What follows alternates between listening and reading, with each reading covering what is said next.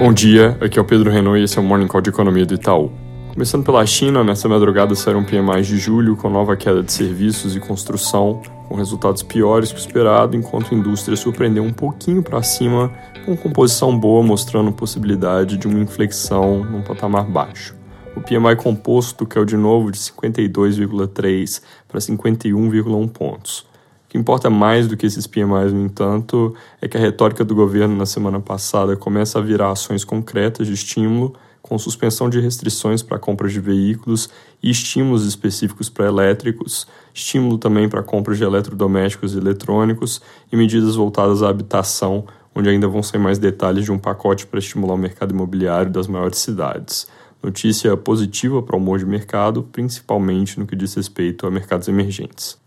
Na Europa, saiu o PIB do segundo trimestre um pouco melhor que o esperado, com alta de 0,3%, ante consenso de 0,2%, vindo de contração de 0,1% no primeiro TRI. Números de inflação que também saíram já não foram tão positivos, vieram em linha com o esperado, com o núcleo estável e ainda alto em 5,5%. Sobre isso, apesar de na semana passada o ECB ter surpreendido com um discurso mais brando, sem se comprometer com a alta de juros em setembro, a presidente Christine Lagarde disse em entrevista que podem voltar a subir juros depois de fazer uma pausa.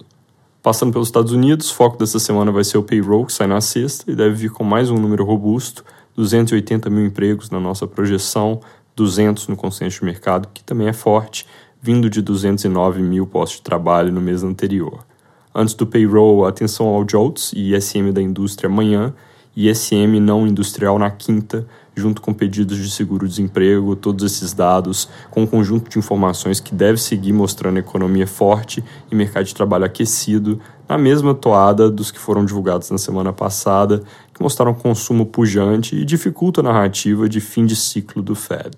Por outro lado, hoje tem sondagem de crédito, o S-Luz, que deve mostrar a continuação do aperto de condições financeiras e demanda fraca por novos empréstimos. Aqui no Brasil, a semana de volta das férias promete um noticiário intenso vindo do Congresso, que deve recomeçar as atividades amanhã. Prioridade do governo na Câmara é terminar o arcabouço, que, como teve mudanças no Senado, precisa de uma martelada final dos deputados. No Senado, o foco é o MP do CARF, que veio da Câmara antes do recesso, e a reforma tributária, que nos próximos dias deve ter cronograma de trabalhos apresentado pelo relator Eduardo Braga. A expectativa é de que a discussão leve pelo menos até meados de outubro nessa casa e já há também algumas forças mapeadas em termos do que pode mudar. Começando pela vontade do ministro da Fazenda e equipe, existe expectativa de que os senadores retirem alguns pontos que foram introduzidos pelos deputados nas palavras do ministro, que eles deem uma limada no texto para remover, por exemplo, exceções que ele considera exageradas. Para ajudar nisso, ele prometeu inclusive divulgar o quanto cada inclusão de setor em regimes de alíquota zerada ou reduzida tem potencial de aumentar a alíquota comum. Na direção oposta à atuação do ministro, tem relatos de vários setores que vão buscar no Senado benefícios que não receberam na Câmara. E correndo em paralelo, tem a questão das disputas federativas, onde Norte e Nordeste, que acabam sendo mais fortes no Senado do que na Câmara, tendem a buscar um arranjo de conselho deliberativo onde consigam ter mais poder.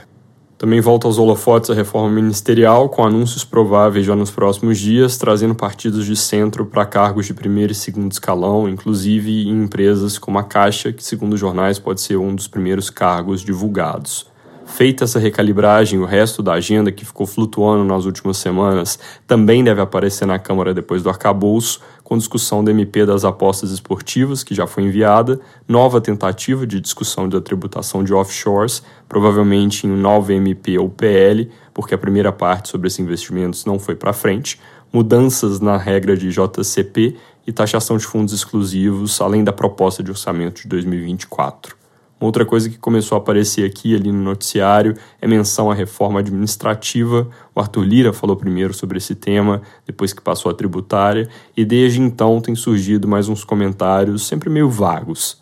Hoje a CNN traz uma nota mais concreta de que o governo quer ter um esboço dessa reforma até o fim do ano para votar em 24 ou talvez 2025, mas que ela não usaria de base a proposta anterior do governo Bolsonaro por avaliarem que essa questão gerava insegurança sobre a estabilidade dos servidores. Foco, segundo essa mesma notinha, é super salários de servidores.